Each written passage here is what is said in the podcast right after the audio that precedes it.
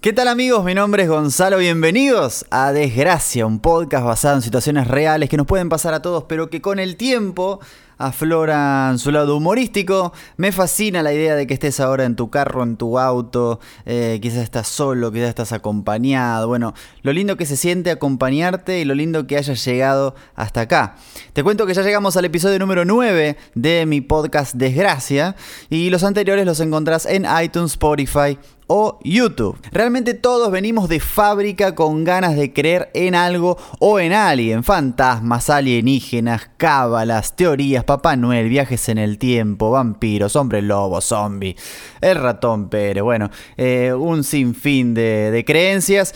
Pero claro, para todos es ridículo siempre lo que el otro cree una real desgracia. Realmente no tenemos límites. Este episodio empieza así.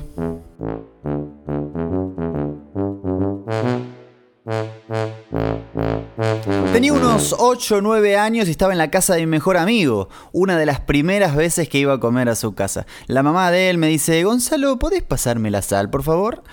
A lo que le digo, claro, y cuando se la quiero dar me dice, apoyala, apoyala ahí en la mesa. ¿Cómo me la vas a dar sin apoyarla en la mesa? ¿No sabés que es mala suerte? ¿No te enseñan esas cosas en tu familia? Claro, me pareció una locura, pero en esa misma época, en cierta ocasión me vi haciendo lo mismo, pero con otra cosa. Yo, aunque no parezca, jugaba al fútbol en las divisiones juveniles de un club y perdíamos todos los partidos, pero perdíamos en serio, perdíamos como diríamos en Argentina, perdíamos con ganas, ¿verdad? 7 a 1, 15 a 3, un desastre. Mi familia, que me iba a ver, me decía, muy bien, Goni, ¿eh? Muy bien, ¿eh? Y yo decía, pero ¿cómo muy bien? Nos comimos 8 goles, ¿cómo muy bien?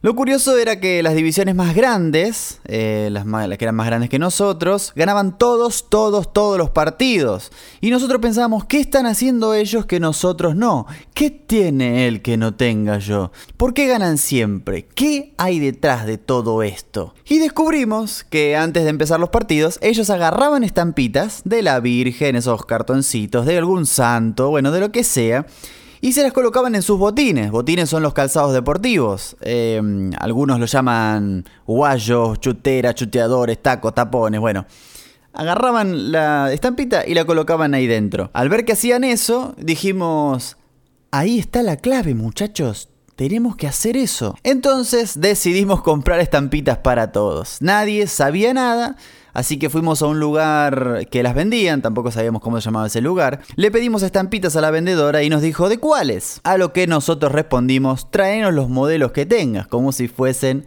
zapatillas o lapiceras, ¿verdad? Empezamos a elegir, yo agarré a María porque era la que más conocía, después mis amigos llevaron otro tipo de estampitas y ya estábamos listos para enfrentar la vida. Llega el día del partido y nosotros estábamos demasiado confiados, cada uno con su estampita salimos a jugar. Termina el partido, señoras y señores, y ¿saben qué? Empatamos.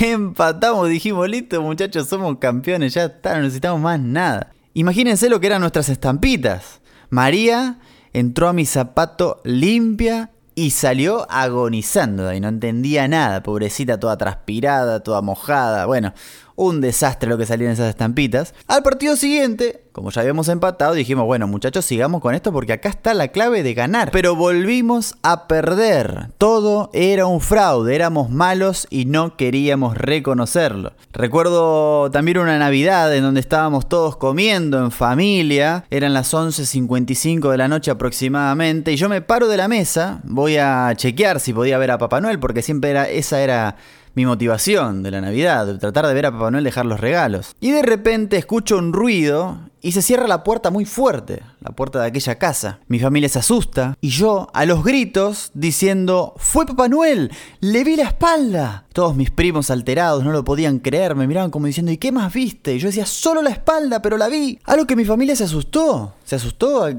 que yo diga que vi a Papá Noel porque nadie de mi familia, nadie, se había vestido de Papá Noel, nadie había contratado a ningún Papá Noel. Entonces todos estaban imaginando que, que, en vez de dejar regalos estaba llevando nuestro televisor o algún electrodoméstico. Ojo, al día de hoy yo estoy convencido que lo vi y que vi la espalda de Papá Noel. Pero nunca nadie me creerá.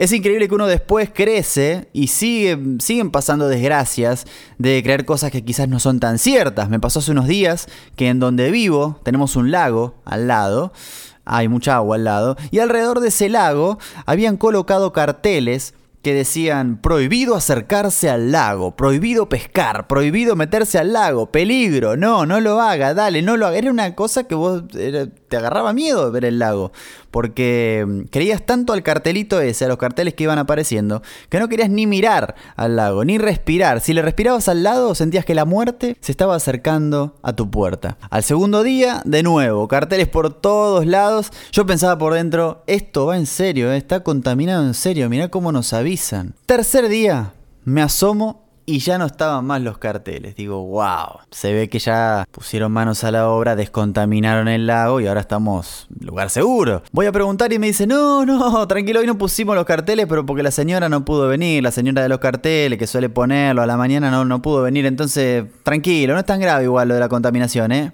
Una desgracia, una desgracia porque yo había creído completamente en esos carteles. De hecho, casi que me tapaba los ojos para pasar por el lado del lago. Pero como decía al principio, todos creemos cosas. Todos, seas grandes, seas chicos, buscamos en algo o alguien en qué creer. Pero siempre es ridículo lo que el otro cree. Pero así somos y así termina este nuevo episodio. Ya se nos va el episodio número 9 de mi podcast. Episodio número 9 que se llama Estampitas. Feliz de que lo hayas podido escuchar. Si te gustó, compartilo, por favor eh, o también contame qué te pareció. Pero a veces yo agradezco muchísimo cuando comparten en sus redes que lo han escuchado.